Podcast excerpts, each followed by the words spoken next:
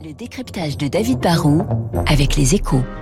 Et avec la Banque Postale, engagée aux côtés de ceux qui font l'économie de demain.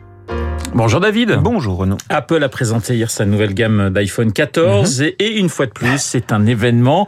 Alors comment expliquer ce, ce phénomène? Bah faut être clair, hein, l'iPhone a 15 ans et depuis euh, 2007, bah, l'iPhone a changé nos vies. Hein. C'est le terminal qui nous a vraiment fait basculer dans, dans l'ère du smartphone. Les, les, plus vieux ont connu un monde sans le numérique. Ma génération, elle a vu arriver le, le Minitel. La génération suivante a vu débarquer les ordinateurs et les consoles de jeux. Au milieu des années 90, il n'y a pas si longtemps, bah c'est la téléphonie mobile qui s'est banalisée avec les, premiers GSM. Mais avec l'iPhone, pour la première fois, en fait, tous les gadgets numériques se sont retrouvés dans un appareil qui a ouvert la voie vers des services numériques dématérialisés et transportables. On, est passé d'une informatique professionnelle au bureau à un monde digital qui nous accompagne en permanence parce qu'il est dans notre poche.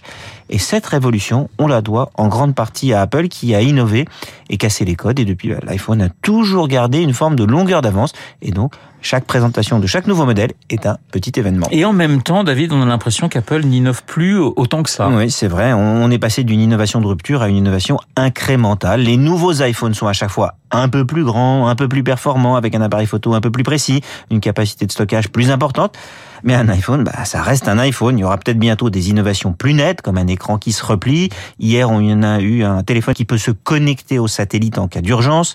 Bon, mais pour Apple, en fait, l'innovation est désormais plus dans les usages. L'iPhone, c'est un couteau suisse, un objet à tout faire, qui ouvre la porte vers plein de services. Et comme c'est devenu un objet incontournable, Apple peut se permettre de proposer des terminaux de plus en plus chers, même si hier les prix sont restés fixes. La nouvelle norme pour un iPhone, c'est désormais souvent plus de 1000 euros. Est-ce qu'Apple ne prend pas le risque d'être trop cher? Pour l'instant, visiblement, ça leur pose pas trop de problèmes. On pense qu'il y a plus d'un milliard de gens sur Terre qui utilisent un iPhone et qui en changent tous les deux à trois ans. Il y a aussi un marché de l'occasion qui s'est développé et qui permet d'attirer de nouveaux clients un peu moins fortunés. En fait, avec l'iPhone, Apple est devenu une quasi marque de luxe. Ils ont un réseau de boutiques, une image de marque incroyable, et ils arrivent à vendre cher un produit qui n'a rien de rare. Surtout, bah, ils ont des clients très fidèles, et comme Apple, c'est tout un écosystème, ces clients-là, bah, ils achètent aussi des AirPods, vous savez, ces, oreillettes, des iPads et des montres Apple Watch qui, elles aussi, valent de plus en plus cher.